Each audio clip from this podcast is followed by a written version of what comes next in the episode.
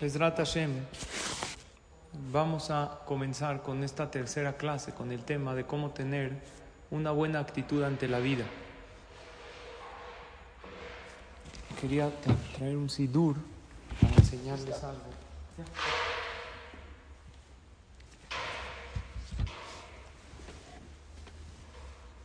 El punto número siete, y ahorita resumimos todos, es aprender a disfrutar de lo cotidiano, de lo normal. La gran mayoría de la gente vive deprisa. Todo es urgente. Todo es para ayer. Me urge, ya lo necesito. Como vivimos deprisa, no valoramos muchas cosas en la vida. No valoramos lo que es despertar cada día. No valoramos lo que es poder darte un baño caliente ¿Por qué? Porque pues despertar cada día, diario despierto. Entonces, ¿qué voy a valorar? Ya me acostumbré a despertar cada día en mi cama. Y hay que valorar, porque hay gente que no despierta. Y hay gente que un día se durmió en su casa y se despertó Barminan en el hospital. Entonces el despertar cada día en tu cama, sano, junto a tu pareja o a alguien que tú quieres, es valiosísimo y hay que valorar.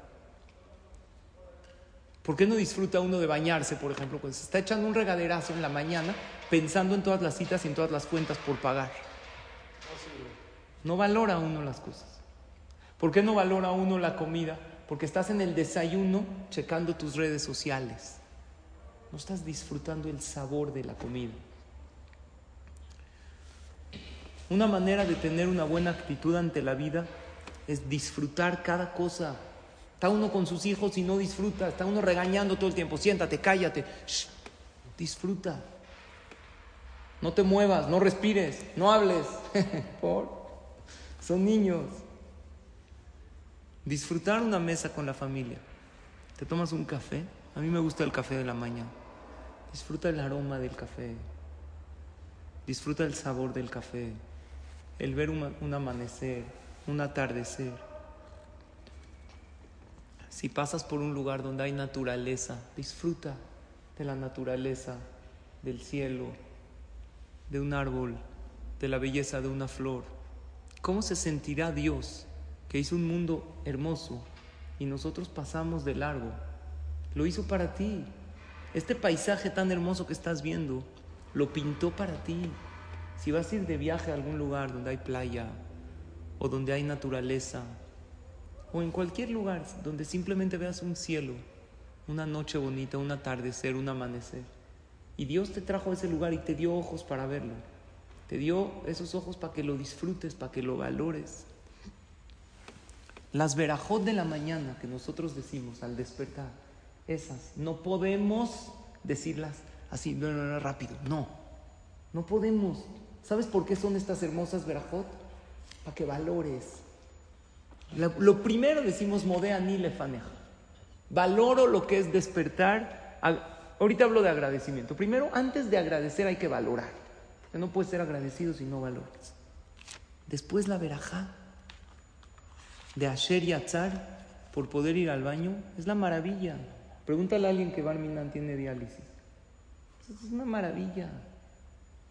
Después Verajot para que valores lo cotidiano. Gracias Dios por el porque que es por poder ver. Matira Surim, no estoy preso, Hashem. No gracias, antes de gracias. Valoro lo que es poder abrir los ojos y ser libre y caminar donde quiero. Zokef Kefufim, caminar erguido. Malvish Arumim, por mi ropa. Hay gente que no tiene ropa. Anoten la Yaef Esto es impresionante. El que le da alcanzado fuerza. O sea, tú te duermes, no haces nada y se recarga tu pila y te paras con energía. No es algo que hay que valorar. ¿Cómo nos atrevemos o a no decir estas bendiciones? Y me hablo a mí mismo. O a decirlas, pero todo rápido, de manera automática. No puede ser. Yo he tratado últimamente de sentarme con un sidur abierto y decir verajá por verajá y empezar a valorar todo aquello. Quién lo, lo. Sí. Se subía Zafra. A la Teba y empezaba a decir verajá por verajá, valorar. Rocaja aretz que puedo pisar tierra firme. Dios, valoro a Mejín Mitzadagaber, tú guías mis pasos. Imagínate que Dios no guía tus pasos, que hazte bolas en el día. Barminan, ¿a qué lugares llegaríamos, Marcos? Qué bueno que tú guías mis pasos. Qué bueno que hoy Dios guió tus pasos para que estés hoy aquí en el CNIS. Ojo.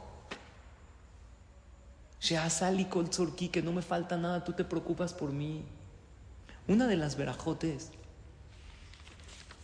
que que le da inteligencia al gallo para distinguir entre el día y la noche. ¿El gallo es el más inteligente? Hasta donde yo sé, hay show de pericos. Cuando has visto shows de aves, que, que, andan en la bicicleta.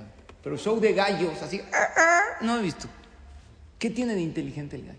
Dice, no, le das la inteligencia al gallo para que distinga entre el día y la noche. Y, perdón, distinguir entre el día y la noche no es gran inteligencia. Cualquiera sabe distinguir entre el día y la noche. ¿Qué tiene de inteligente? Dicen los hajamim, todos distinguen entre el día y la noche, pero hay alguien que cada vez que amanece canta y no deja de sorprenderse y no ha perdido la capacidad de asombro. Oye, gallito, llevas viendo toda tu vida el amanecer, sí, pero esto es una locura. Es una locura. Hace poquito estaba todo aquí negro, de repente precioso, luz, sol, calor, qué cosa, qué hermoso. Por eso lo decimos todas las mañanas. Porque una persona que quiere tener una buena actitud ante la vida tiene que aprender a qué? A valorar todo. ¿Y saben cuando uno valora las cosas? Esto es lo más triste. Cuando las pierde. No esperemos a valorar o cuando no las tienes. Pero cuando las tenía y las perdió, ahora sí lo valora. No esperemos a valorar las cosas cuando Barminan ya no las tengamos. Muchas veces así pasa en la vida. Y saben que hay que valorar estar vivo, eso es lo máximo. Porque después de 120 años vamos a valorar estar vivo. Ahorita nos quejamos de la vida que tenemos y después de 120 años vamos a decir, wow, cuando estaba vivo era lo máximo, con todos mis problemas y mis broncas. Podía hacer las mitzvot que yo quería. Podía decir una verajá y me abre Dios las puertas del paraíso. ¿Cómo no aproveché? Me lo comía sin verajá. Hice pleitos por tonterías. Claro, Kakadosh Baruj saca el sol, eh, poteach share mizrajo, decimos en Arbi. Cuando llegas a cuando cambias de un continente a otro, viajas en la noche y de repente entras al, al la línea del tiempo. Claro. Ese es el punto número 7. Valorar lo que, lo cotidiano. Punto número 8, ahora sí, sea agradecido. Porque no puedes empezar a agradecer si no valoras. Si es un agradecimiento, que no te sale del corazón. Gracias por todo. No sirve. Tienes que valorar. Y la frase dice así, si agradeces lo que tienes, terminarás teniendo más. Y si te concentras en lo que no tienes, nunca tendrás suficiente. Siempre vas a querer más. Para agradecer hay que valorar. Por eso puse el punto número 8 después del 7. Había un gran jajam, el Jafetz Haim. El jajam lo esperaban para empezar la Hazara cuando él terminaba la comida. Pero se tardaba en la amida y se tardaba y se tardaba. Y, ya la gente ya quería que el Hazán empiece la Hazara. Entonces el Jafet Haim, que era gran Jajam, le hacía señales al Hazán, bueno, ya empieza. Y el Hazán le daba pena empezar. ¿Cómo va a empezar la Hazara si no ha terminado el Jajam? Un día se agarró el Jafet Haim al Hazán del Knis y le dijo, mire, yo me, de hecho me apuro en la amida. Me apuro mucho. Pero cuando llego a Modim Nulach no me puedo apurar. Porque llega una frase que dice, Veal ni ceja, veal ni fleoteja, shebejol, yo mi manu.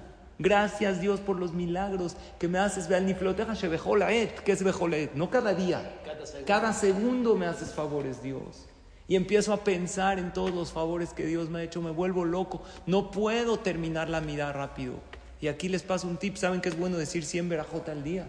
El que dice Modim con Kavaná, se le cuenta como 100 verajot. ¿Sabías o no, Marcos? 100 verajot. Y la palabra Modim en numerología hebrea suma 100. Por eso, si tú agradeces y practicas gratitud, eres un imán de bendiciones. Eso eres tú. Un imán de puras bendiciones. porque estás todo el tiempo agradeciendo. Hay que agradecer, escuchen, escuchen esto, a todos y por todo. Empieza por tu pareja, por tus hijos, por el empleado, por el que te abre la puerta. Gracias. No nada más decir gracias, de corazón. A Hashem, se nos olvida agradecerle. Digo una verajá. Es que, jajam, yo no soy religioso. Esto no es religión, es moral. Decir gracias por, una, por un té caliente.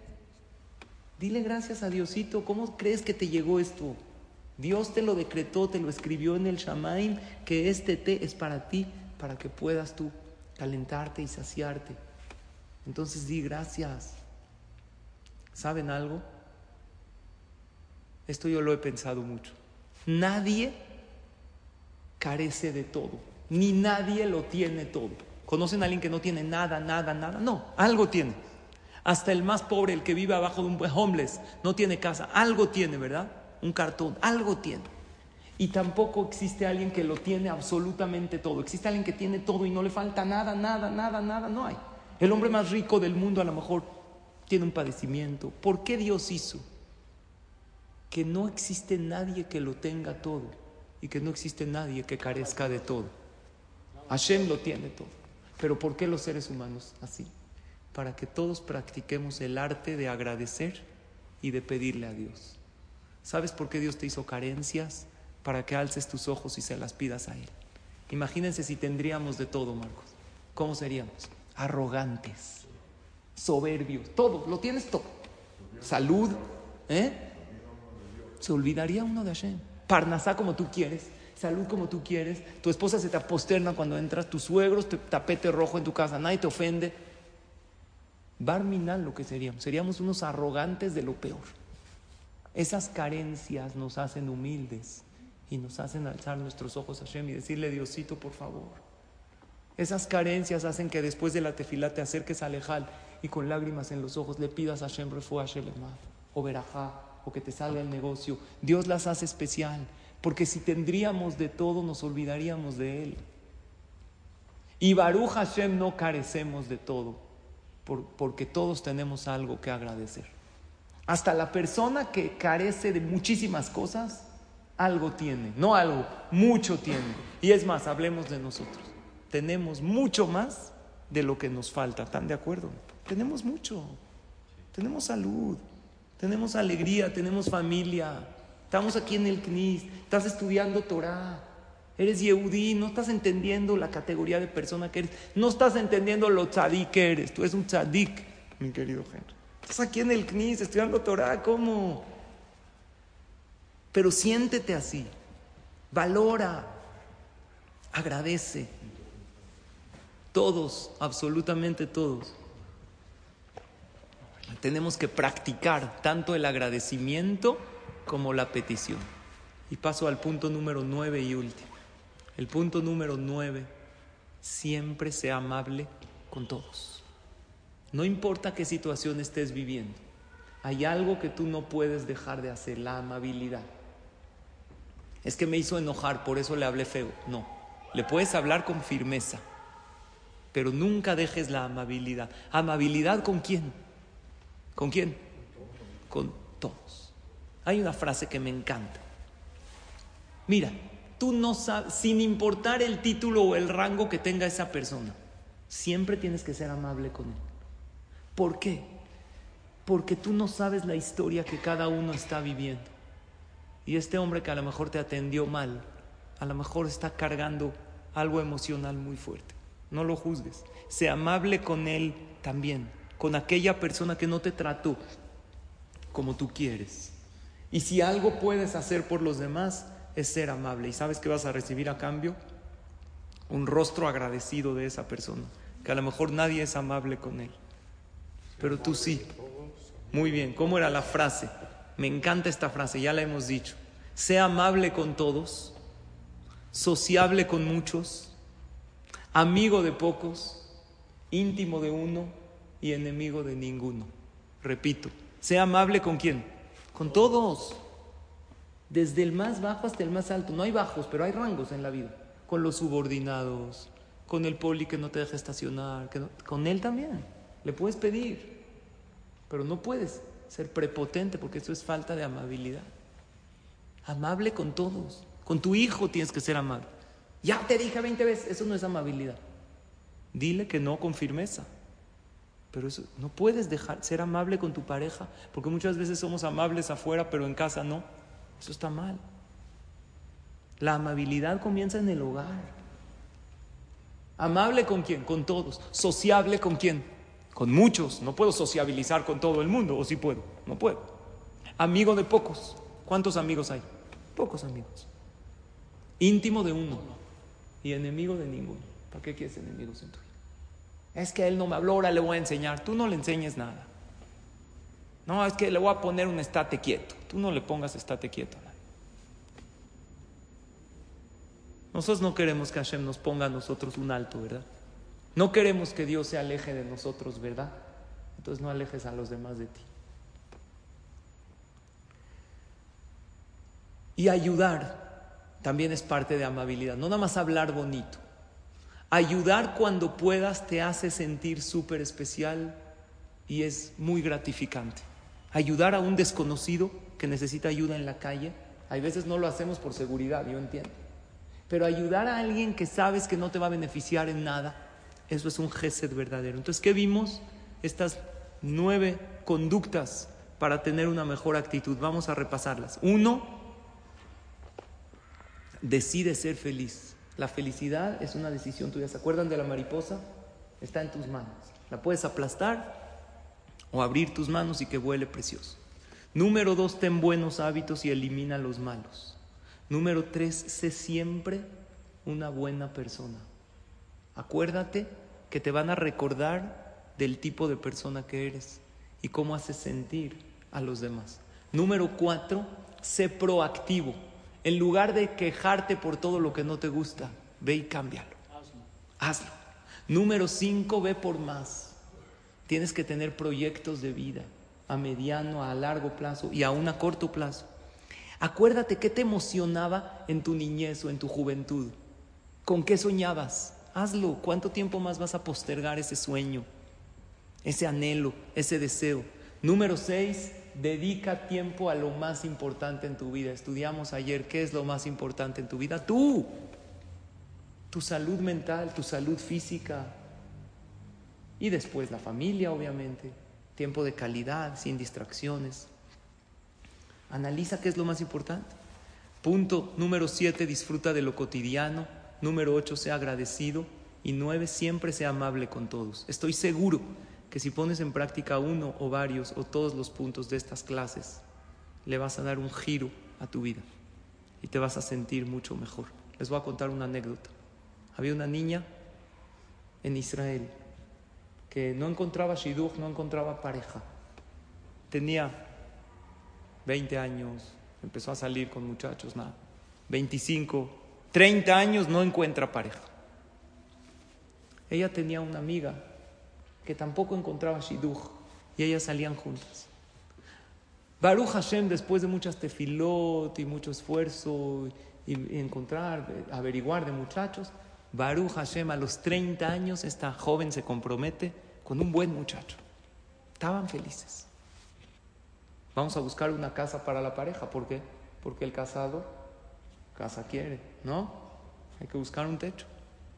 Están buscando y van pasando por ahí en Beneverac. ¿Conocen Beneverac? Es el barrio ultra ortodoxo de Israel. Vieron, se vende un departamento, hablaron, le dijo la corredora, el vendedor le urge, lo está dando a un superprecio.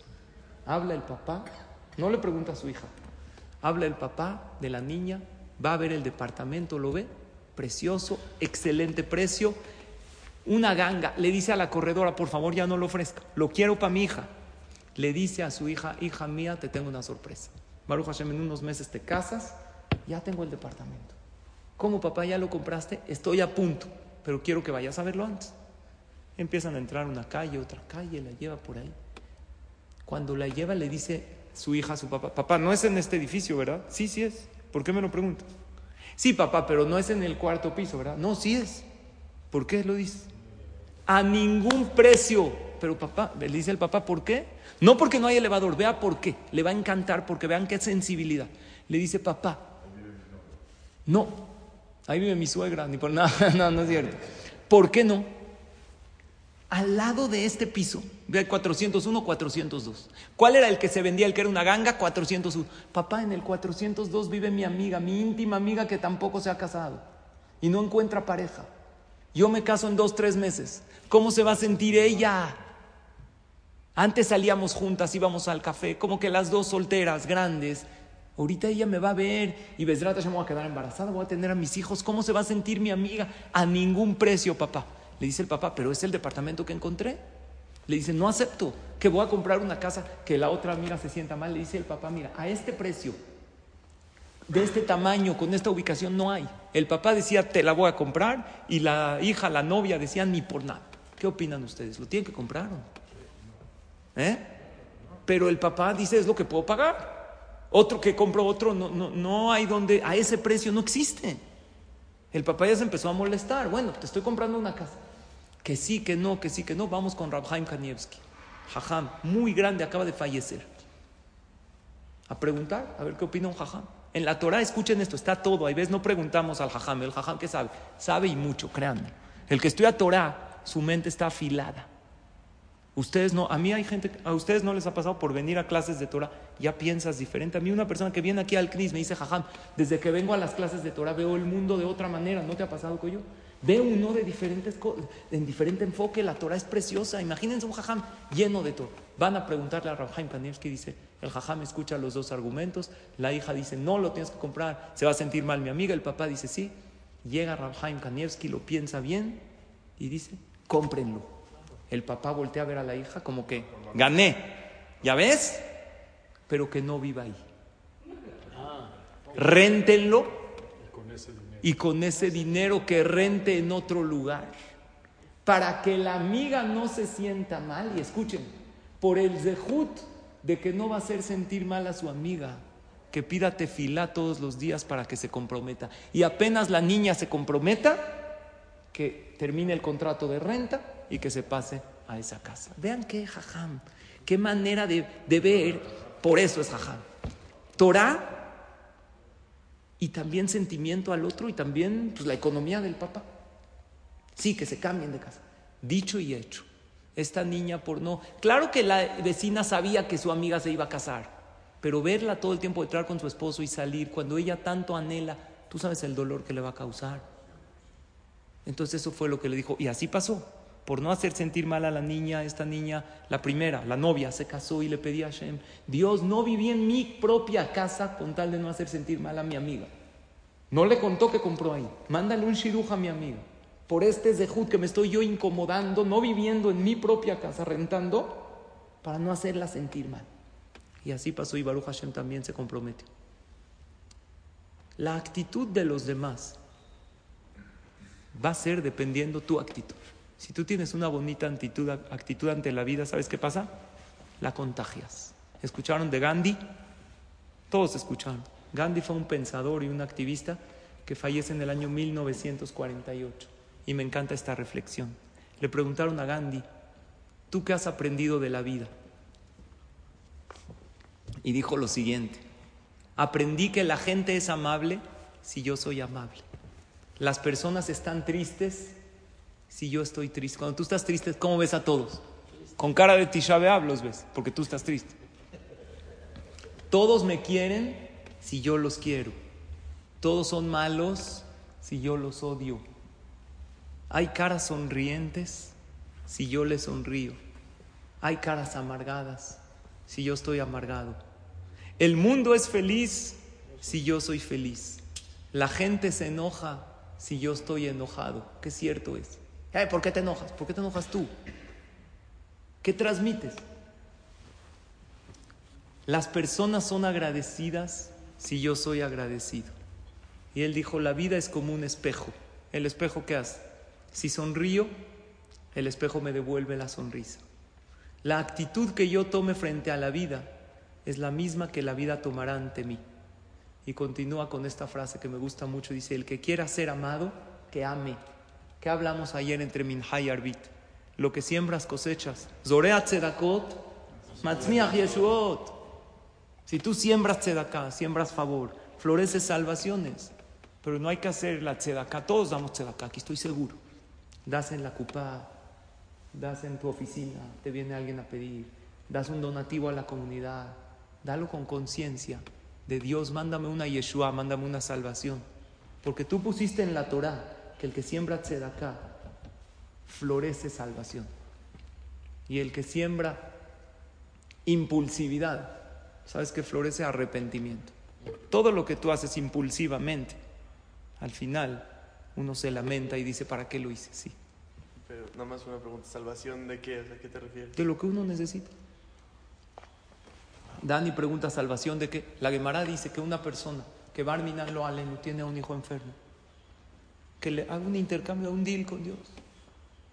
Es la Gemara en Pesajim dice, da uno una tzedakah y le pide a Hashem. No es de que uno le condiciona a Dios. Si se cura, doy tzedakah y si no, no. Eso no. No puedes tú condicionar. Pero puedes tú decir, doy tzedakah sí o sí. Aquí está. Y te pido por favor, Dios, que por este zehut se cure mi hijo. No se vale, eso sí, decir, si Dios me lo hace, entonces yo hago esta mitzvah. Tú de todos modos tienes que hacer la mitzvah. Porque la Torah es para todos. Pero lo que sí se vale es hacer un deal y decir, yo la voy a hacer y te pido a Hashem, por favor, completa la frase. ¿Qué quieres? Parnasá, Shidduch, salud, alegría. Sí, subir un poquito más. Muchas veces lo que Dios quiere de nosotros es que no nos quedemos en la zona de confort y que hagamos una mitzvah más. Y pues precisamente lo que estudiamos en estas clases, ¿qué estudiamos? Tener buena actitud ante la vida. Voy a mejorar mi actitud, como les dije en la primera clase. Una mala actitud es como una llanta ponchada. No puedes llegar a ningún lugar hasta que la cambies. Ni a la esquina puedes ir. Y empezar a tener una mejor actitud. ¿En dónde? Empieza de a poco. A lo mejor primero en mi hogar, después la extiendo a mi oficina o al Beta Knesset. Empieza por lo fácil. ¿Dónde es más fácil tener buena actitud? En el CNIS, empieza por el CNIS. No en ver todo el punto negativo. Tener una actitud positiva y hermosa ante la vida. ¿Saben qué dice el Gaón de Vilna? Que la persona por dónde ve? En el ojo. ¿Ves por los ojos? ¿Por qué parte de los ojos ves? Por lo negro del ojo. No por lo blanco. Nosotros tenemos blanco. O aún los que tienen ojos cafés. ¿Ok? ¿Ves? Por la pupila que es negra. Los que tienen ojos azules, ¿por dónde ven? Por lo negro. ¿Por qué por lo negro? Porque la persona no ve las cosas hasta que no está, hasta que no hay negro en la vida. Cuando falta, cuando carece, ahí uno empieza a ver, ay, sí es cierto, no valoré esto que tenía cuando lo tenía. Lo hubiera disfrutado más. Los seres queridos no son eternos, disfrútalos hoy. Le estaba platicando antes de la clase que una de las cosas más difíciles que nos tocan es pues ir a las levayot, ir a las mitzvot.